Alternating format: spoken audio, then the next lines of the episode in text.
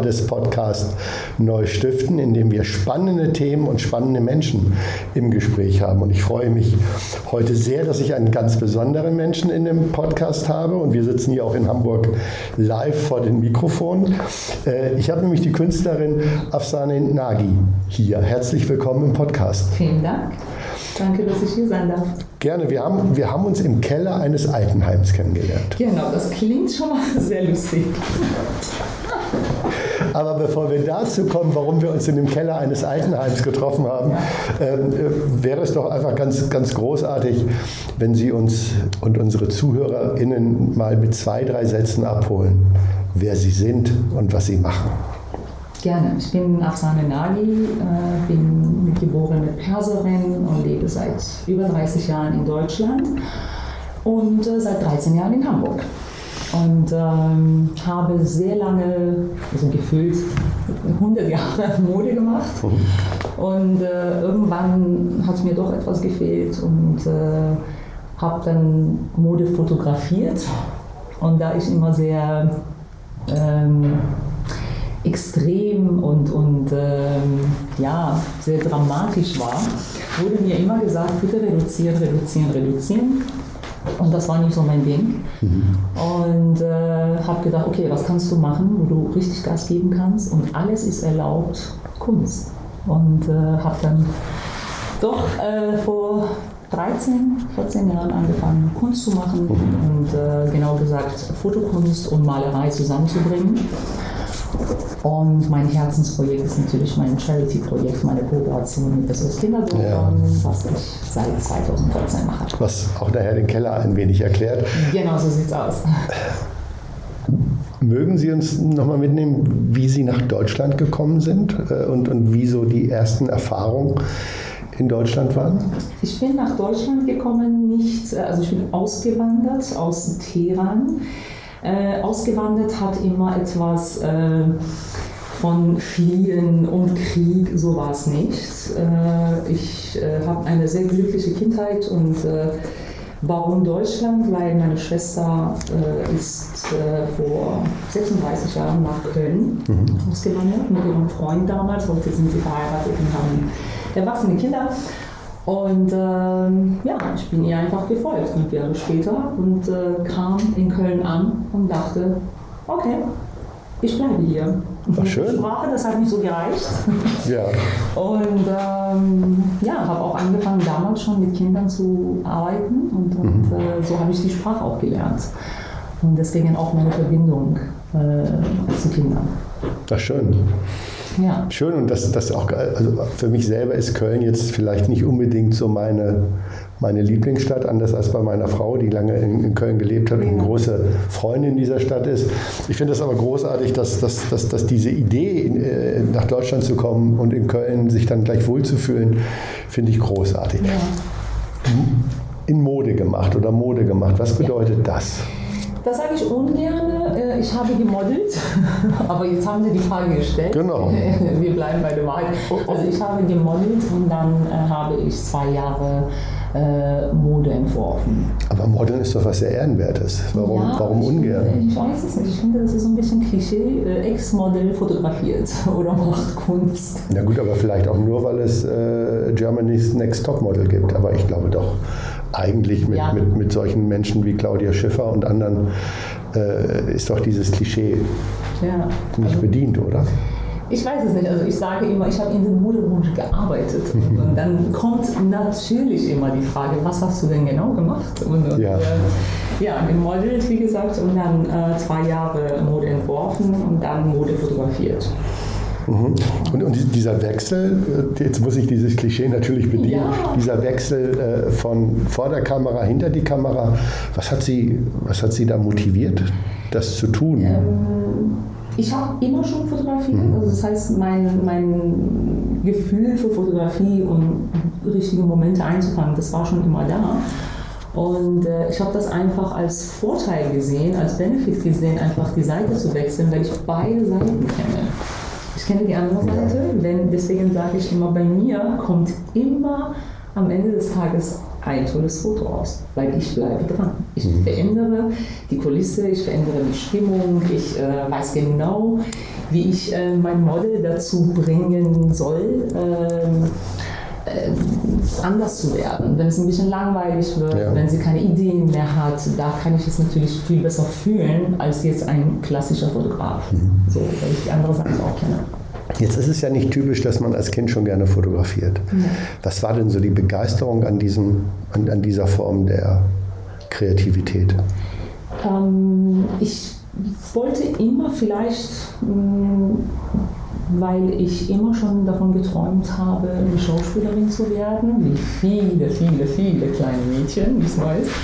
Und äh, habe einfach vor dem Spiegel angefangen, irgendwie irgendwelche Rollen zu spielen. Ja. Und meine Mutter kam irgendwann, als ich 14 war. Ich meine, 14 ist schon, ne? da ist man aus dem Alter eigentlich raus, dass man vor dem Spiegel irgendwie eine Rolle spielt. Und, und äh, 14, 15, meine Mama hat sich Sorgen gemacht, sagte, oh, okay, irgendwas stimmt da nicht und habe einfach irgendwelche äh, Filmrollen gespielt. Und, und äh, das war für mich auch immer in äh, Verbindung zur Kamera und, und ähm, das alles festzuhalten ja. auch. Ne? Ich okay. habe auch angefangen, irgendwann mich zu fotografieren und, und irgendwelche Dinge zu fotografieren. Und so kam das einfach. Ich also ich muss sagen, meine, meine Söhne haben mit 14 erst angefangen, sich vor den Spiegel zu stellen. Oh, wow, okay. Insofern. Ja, ist es, aber ist es, ist es dieses, dieses, dieses Thema, dass, dass man Momente, Stimmungen einfängt, dass man Dinge festhält? Ja, ich habe... Ähm, ich mag keine gestellte Bilder, deswegen ähm, sehr, sehr gerne äh, fotografiere ich äh, Menschen, egal jetzt Kinder, Erwachsene, so dass sie das gar nicht wissen. Sie wissen zwar, wie sie fotografiert werden, aber sie wissen nicht, wann ich drauf. Ja. So. Und da äh, für mich entstehen die besten Bilder und besten Momente, die kann man nicht äh, gestellt mhm. hinkriegen. Und Sie haben hier die Bilder gesehen in dem ja. Keller von Altersheim. Und, und äh, da glaube ich oder ich hoffe, dass das rübergekommen ist, dass kein Bild äh, so gestellt war. Also die haben gelacht, weil sie in dem Moment gelacht haben oder, oder gespielt oder traurig geguckt, ja. weil das alles auch Emotionen sind, die dazugehören. Ja, total. Ähm, und wir werden, wir werden äh, auch einen Link in den Text zu dem Podcast einstellen, dass sich auch unsere HörerInnen mal ein paar dieser Fotos anschauen können. Aber trotzdem nochmal,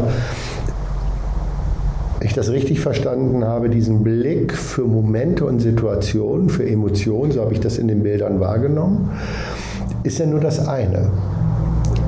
Und wenn ich jetzt mal behaupten würde, was nicht so ist, ich hätte auch so einen Blick für Momente und Situationen, hätte ich aber nicht annähernd das handwerkliche Know-how und Geschick, daraus ein Foto zu machen, weil es ist ja nicht nur einfach auf eine, auf ein, eine Smartphone-Kamera zu drücken, sondern da gehört ja auch noch ganz viel Handwerk dazu. Wie sind Sie dazu gekommen? Ich habe mir sehr viel selbst beigebracht. Also ich habe jetzt äh, Fotografie nicht studiert mhm. und, und äh, ich habe einfach angefangen, mir äh, Sachen selber beizubringen. Ich habe meine Kamera genommen, habe einfach mit der Einstellung gespielt. Mhm. So, okay, jetzt wenn ich irgendwo bin und irgendwie ob draußen, drin, im Wasser, äh, wie ähm, kriege ich besondere Bilder? Ja. Und ich wollte immer nicht normale Bilder, weil ähm, ein Zitat von mir übrigens, ich mag normal nicht. Weil im Normal ist No schon drin. Und, und äh, deswegen habe ich immer äh, versucht, äh, irgendwie äh, Bilder so mhm. zu kreieren, so einzufangen äh, dass es besonders ist, für mich besonders ja. ist. Und so muss man dranbleiben und einfach so verschiedene, ähm, verschiedene Kamera-Einstellungen ähm, auszuprobieren. Und. Aber haben, haben Sie dann angefangen schon mit digitaler Fotografie oder, oder noch ganz ja, alt? Ja, ich habe vor äh, 13, 14 Jahren okay, direkt dann, okay. Weil sonst, also ich habe das ja auch mal als junger Mensch probiert und, und habe Unmenge an Filmen verschossen und die Dinge, die ich ausprobiert habe, ja, hab ich bis ich das entwickelt hatte und in der Dunkelkammer. Ah, großartig. Also das heißt, dieser, die, die, die, aber dieser Blick für Momente, diese, dieser Blick für Situationen, Heißt das, dass Sie ein sehr stark visueller Typ auch sind? Ähm, ich würde sagen, ja. Mhm. Also ich bin schon extrem Ähm, ich speichere sehr viel, sehr, sehr viel. Und, und, und äh, ich vergesse auch selten ein Gesicht oder, oder Ja. ähm, ja, das, das denke ich schon. Dass das, Mhm. äh, Und äh, jetzt, vielleicht ein- eine andere Frage. Sehen Sie das Bild in dem Moment, bevor Sie auslösen, schon in Ihrem Kopf? Oder, oder sind Sie manchmal selber überrascht, was am Ende äh, rauskommt? Beides. Beides. Ich nehme mir manchmal vor, äh, habe ein Motiv in meinem Kopf und äh, werde halt äh, genau das, äh, also habe ich da genau das im Visier und will genau das Bild. Und das ist aber in meinem Kopf. Das ist jetzt nicht aus einem Magazin oder irgendwo, weil das mag ich nicht, eins zu eins nachzuschießen. Ja. Das mag ich nicht. Und, und, aber äh, in dem Prozess wird manchmal auch was ganz, ganz anderes dabei rauskommen. Und dann ist es auch sehr oft gut. Ja. Und äh, ich sage, ich bezeichne mich immer als ein Bulldogger. Ich sage, ich bleibe dran, bis ich ein tolles Bild habe, wo alles stimmt, wo alles harmoniert und wo alles eins. Und das kann durchaus länger als eine Stunde dauern, oder? Das wird manchmal zwölf Stunden dauern. Aber ich bekomme immer mein ein, ein äh, tolles Bild. Okay, das heißt, Ja. Sie haben auch so ein gewisses Jägergen in sich. Genau. Jetzt wollen wir mal dieses Geheimnis mit dem, was ich so ganz frech gesagt habe, Keller eines Altenheims. Das war in Wirklichkeit, äh, äh, fühlte sich überhaupt nicht an wie ein, ein, eine Seniorenresidenz. Es war eher ein, ein, ein, ein Sternehotel mit allem, was dazugehörte. Und äh, wir haben uns dort zufällig gesehen, weil ich eingeladen war von einer guten Bekannten, nämlich Elke Tesacek von SOS Kinderdorfstiftung, die sagte, ich mache da eine Fotoausstellung mit einer ganz besonderen Künstlerin, mit ganz besonderen Fotos und Andreas Schiemens kommt unbedingt vorbei. Und ich habe mich auf den Weg gemacht und bin rausgefahren äh, in diese wunderbare Anlage in, in, in Rissen, wenn ich das richtig in Erinnerung habe. Und war erstmal sehr erstaunt, so eine Person wie Sie dort in diesem Kontext zu treffen. Das muss ich vielleicht, da wir ja ohne Bild arbeiten, kurz beschreiben. Die, die Situation war, wie es oft bei Char- Charity ist, viele gesetzte ältere Herrschaften, Ja. sehr interessiert, sehr aufgeweckt, sehr neugierig. Ähm, in der Begleitung ein junger Herr am Klavier, der wunderbar gespielt hat. Und Sie dann auf einmal am Mikro, die uns erzählt haben in ihrer Lebendigkeit, äh, warum Sie für SOS Kinderdorf Fotos gemacht haben. So war unsere erste Begegnung. Und ich kannte die Fotos noch nicht, um ehrlich zu sein, und fand es aber schon mal spannend, wie eine Künstlerin wie Sie, und ich glaube, das ist äh, die bessere Bezeichnung und nicht Fotografin, sondern ich glaube Künstlerin. Jeder, der die Fotos sieht, wird hinterher wissen, was ich meine. Sie haben dort erzählt, wie Sie zu SOS und diesen Kindern gekommen sind. Mögen Sie das nochmal für unsere HörerInnen erzählen? Sehr gerne. Ich habe äh, an einem Sonntagmorgen mit äh, meinem Mann Kaffee getrunken und wir haben irgendwie äh, neun Jahren, ja, äh, haben wir über Charity und, und Kunst gesprochen. Dann hat er die Idee gehabt und sagte, wie findest du das, wenn wir diese zwei Welten zusammenbringen? Und ich werde nie vergessen, habe ich damals gedacht, ach komm, das wird doch nicht funktionieren. Ich bin pädagogisch nicht ausgebildet und äh, sie werden mich doch nicht äh, mit Kindern allein lassen. Das, das, wie soll das funktionieren? Und ähm, irgendwann, ein paar Wochen später, saßen wir in einer Maschine und wollten nach München fliegen, wo die also es Entscheidungsträger auf uns äh, gewartet haben. Und äh, nach zwei Stunden hieß das, äh, bitte holen Sie Ihre Koffer ab und äh, wir werden nicht fliegen, wir haben ein technisches Problem. Und was einerseits, einerseits schön ist, dass man das nicht in der Luft Das stimmt. ähm, ne? Und dass man auch zu Hause bleiben darf, das ist ja auch ein Vorteil. Das war, das war die gute Ja. Nachricht. Und die schlechte war, dass ich sehr, sehr ähm, demotiviert nach Hause gefahren bin und, und äh, sehr traurig und habe gedacht, ah, ob das ein gutes Zeichen war. Und äh, ja, zwei Wochen später hatten wir doch nochmal einen Termin bekommen und diesmal flogen wir auch und äh, haben uns getroffen bei SOS in München und da habe ich wirklich nach einer sehr kurzer Zeit, ich will nicht lügen, äh, nach 30 Minuten wusste ich, wir sprechen die gleiche Sprache. Und, und äh, ich war drin, wie man so schön sagt. Und, und ähm, da haben wir schon angefangen zu planen. Und ein Jahr später kam Art Meets Charity. Das war die erste große Veranstaltung, die wir äh, mit SOS Kinderdorf mhm. gemacht haben, die Kooperation. Ja, so, hat's an, so hat alles angefangen. Ja. Ach, großartig. Und äh, jetzt ist natürlich die spannende Frage, wie ist es dann zu diesen wunderbaren Fotos gekommen, die wir bei dieser Ausstellung gesehen haben. Denn äh, da gab es ja zwei verschiedene äh, Hintergründe oder zwei genau. verschiedene Ausgangslagen, nämlich einmal Kinder in einem SOS-Kinderdorf in Deutschland, ich glaube sogar genau, in Norddeutschland. In Hartsheide. Oh, ja, und das zweite war äh, in Afrika. In Namibia. In Namibia. Ja. So, das, und das sind ja sehr unterschiedliche Orte. Äh, wie, war, wie war die Reise und, oder wie war das Arbeiten in Windhoek? Also so unterschiedlich, wie man denkt, war das gar nicht. Weil ich bin da in Windhoek angekommen. 2017 war das mit meiner Assistentin damals und ich habe gesagt, ähm, ich weiß nicht, was auf uns zukommt. Wir werden da hingehen. Ich möchte nur eins oder ich wünsche mir, dass wir im Kinderdorf auch wohnen dürfen. Mhm. Also ich wollte nicht in ein schönes Hotel gehen und dann irgendwie ein paar Stunden am Tag mit Kindern verbringen. Ich wollte einfach 24 Stunden am Tag da sein, so, um auch in der Lage zu sein, die Momente, die ich besucht ja. habe, einzufangen. Und wir kamen da in Windhoek an und äh, es hat geregnet.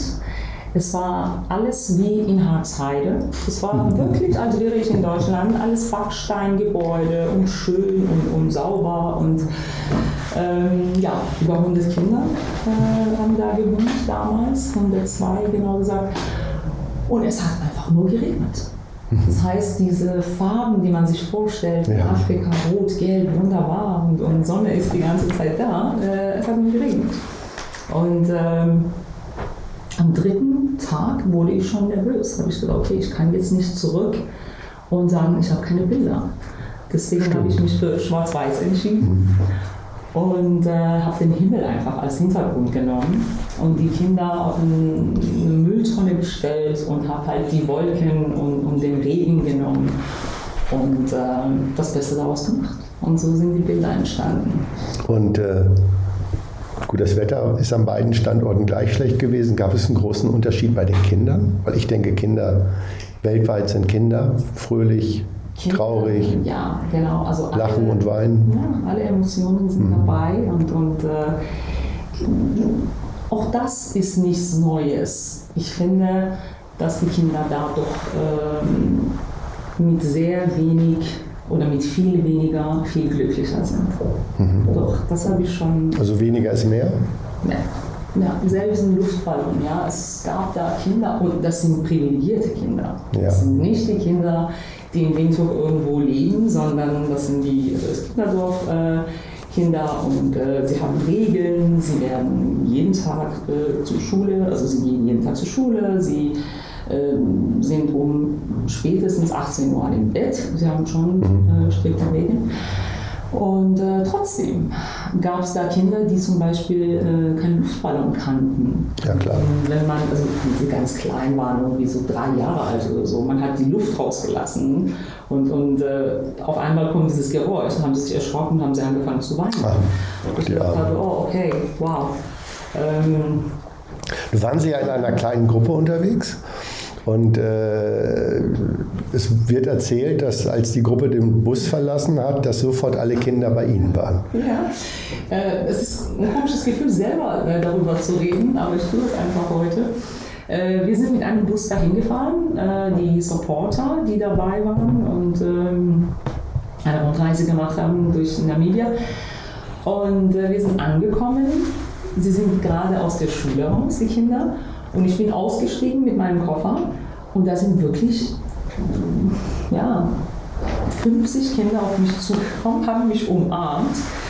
Und da habe ich dann später von Frau Tessati gehört, dass die ähm, Supporter gefragt haben, ja, das ist sehr süß, Afsane war schon mal hier. sie gesagt, nein, sie ist zum ersten Mal hier. Und äh, ich nenne das eine Liebe.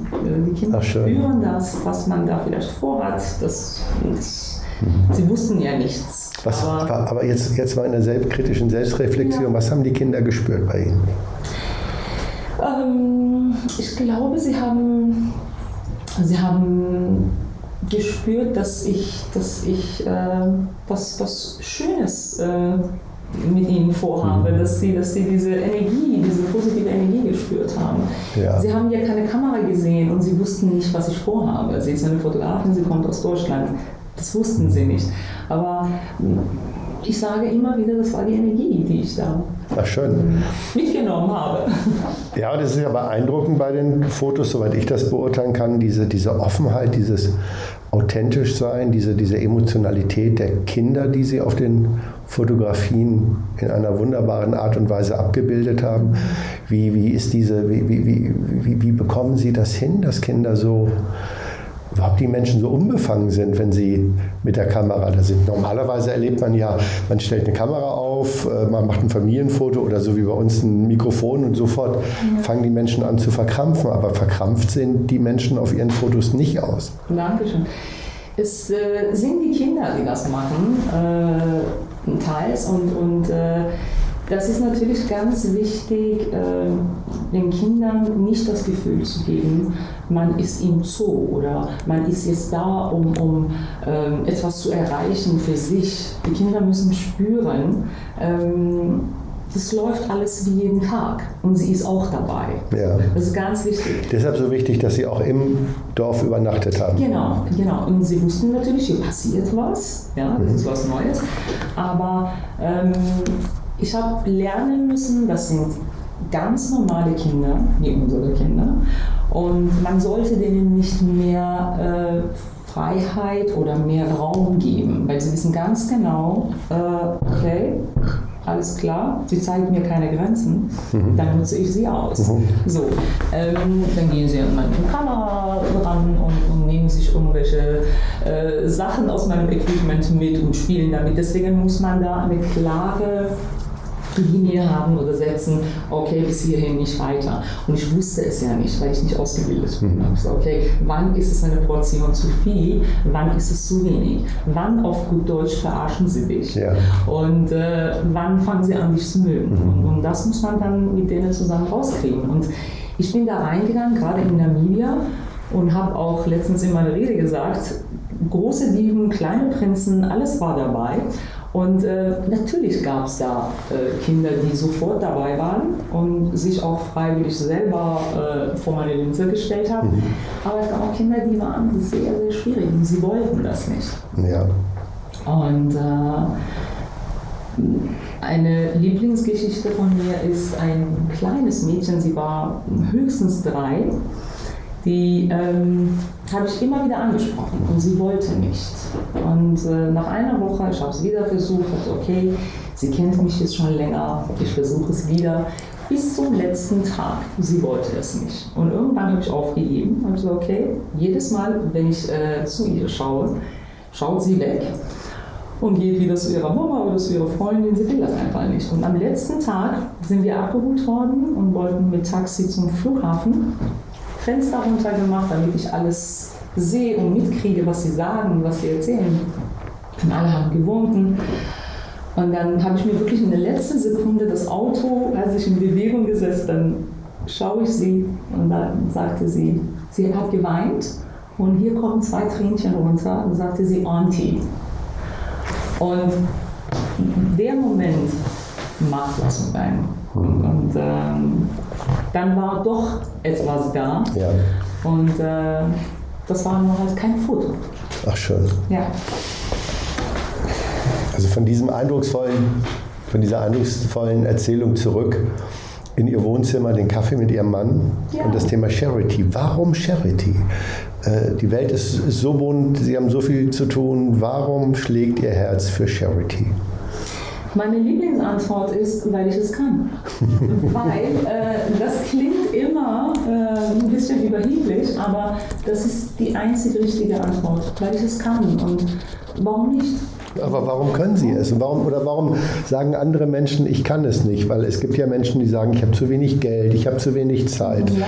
ich habe zu wenig Punkt, Punkt, Punkt. Warum, warum können sie es? Ich finde, wir können es alle und, und äh, meine Meinung ist, wir müssen nicht warten, bis wir reich sind und komplett unabhängig und nicht mehr arbeiten müssen. Dann machen wir Charities. Das mhm. denken viele in unserer Gesellschaft. Stimmt, ja. Die Charity macht nur der, der reich ist. Das stimmt mhm. nicht.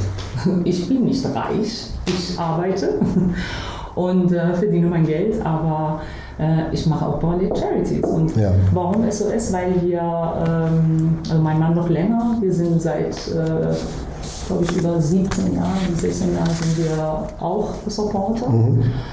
Und ähm, er hat die Tür geöffnet oder das kleine Fenster geöffnet ja. und ich musste durchgehen. So. Und, und äh, deswegen auch der Kontakt, dass ich überhaupt mhm. da reingekommen bin, weil äh, das ist nicht einfach.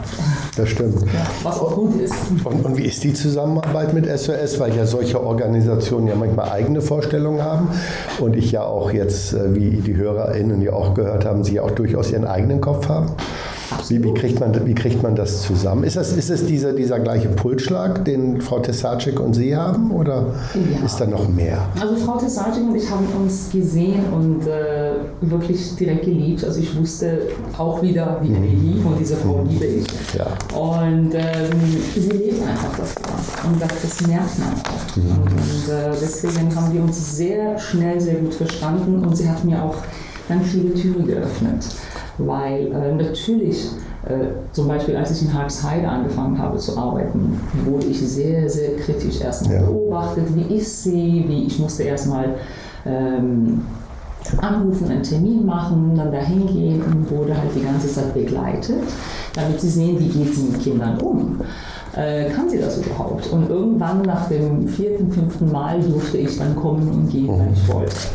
Ähm, deswegen das ist so ein bisschen Familie geworden. Okay. also diese, diese kritische Zurückhaltung der, der Mitarbeitenden kann ich verstehen, weil ja häufig das Erlebnis, das kenne ich aus meiner eigenen Projektarbeit, ist, da, da, da, werden Klischees bedient. Da kommen Menschen, die machen ihre Fotos und dann kommt man ja. in irgendein Magazin und da werden die üblichen Klischees, das arme Kind wird da abgebildet in seinem, in seinem Jammer, um ja. vielleicht für Fundraising oder anderes. Mhm. Also diese Zurückhaltung kann ich verstehen. Mhm. Und äh, die Menschen, mit denen Sie dann gesprochen haben, kannten ja Ihre Fotos noch gar nicht. Wie haben Sie die denn abholen können? War das einfach nur die Art und Weise, wie Sie mit den Kindern umgegangen sind oder auch die Art und Weise, wie Sie mit den Mitarbeitenden umgehen? Also äh, ich glaube, so Socializing, wie man so schön mhm. sagt, das, das denke ich, das kann ich gut. Mhm. Und ähm, oft funktioniert das, manchmal auch nicht. Ja. kann man socialisen, wie man will. Wenn es nicht funktioniert, dann funktioniert es nicht. Aber ich, hab, äh, ich bin so an die Sache rangegangen, dass ich erst ähm, ganz vorsichtig ähm, an die Kinder rangegangen bin. Ich gedacht, okay, langsam antasten und gucken, wie die Kinder dich annehmen, ob sie dich mögen, ob sie dich nicht mögen. Ja. Ich glaube, das äh, haben sie gesehen, ne? die, die Verantwortlichen. Mhm. Ähm, okay, das kann sie. Und äh, genau das, was Sie gerade gesagt haben, dass man jetzt nicht mit den Kindern umgeht, okay, jetzt brauche ich ein Foto von dir, damit will ich ein Buch ja. machen oder, oder ein Bild machen, ähm, jetzt musst du funktionieren. Ich musste mir erst Freunde machen.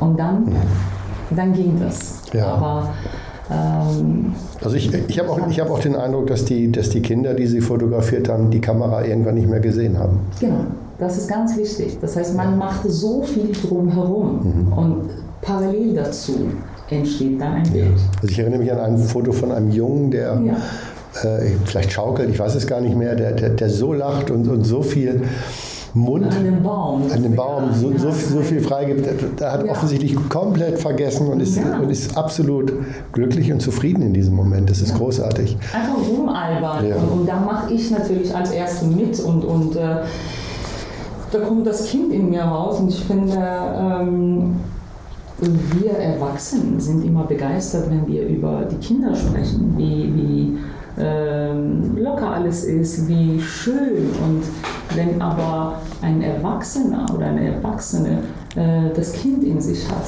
und, und auch mal zeigt, dann ist es naiv mhm. oder albern. Das finde ich sehr schade. Ja, total. Ich finde, egal wie alt man ja. ist, ähm, das ist nicht naiv. Das ist mhm. schön, dass man das Kind in sich bewahrt. Ach, klasse. Und ja, Darf ich fragen, wie bewahren Sie Ihr Kind in sich? jeden Tag arbeite ich dran. Jeden Tag. Das ist harte Arbeit, Sie ja. Mann. jeden Tag arbeite ich dran. Manchmal gelingt es mir nicht, aber sehr, sehr oft doch. Schön. Ja. Schön. Jetzt vielleicht noch eine letzte Frage. Sie fotografieren ja nicht nur diese Kinder in einer wunderbaren Art und Weise, sondern Sie verkaufen ja auch die, diese großartigen Fotos. Genau, genau. Die Bilder, also nach einer Ausstellung oder bei einer Ausstellung, ist das Ziel auch äh, natürlich die Aufmerksamkeit und dann ähm, Best Case, wenn die Bilder verkauft werden, wird das natürlich gespendet äh, an jeweiligen Kinderdörfern. Zum Ja. Beispiel Namibia, es gibt auch ein Buch, weil als ich zurückkam, hatte ich äh, so viele Bilder, dass ich mich gar nicht entscheiden konnte und äh, so ist ein Bildband entstanden. Und äh, ja, und das, äh, die Spende geht dann an Namibia. Ach schön. Also es ist nicht nur, dass man einzigartige Fotos bei sich dann im Wohnzimmer oder wo immer hängen hat, sondern auch damit äh, SS Kinderdorf unterstützt. Genau so. Und die Kinder. Ja. Großartig. Ja. Recht herzlichen Dank für das Gespräch. Hat Spaß gemacht. Sehr gerne, mir auch.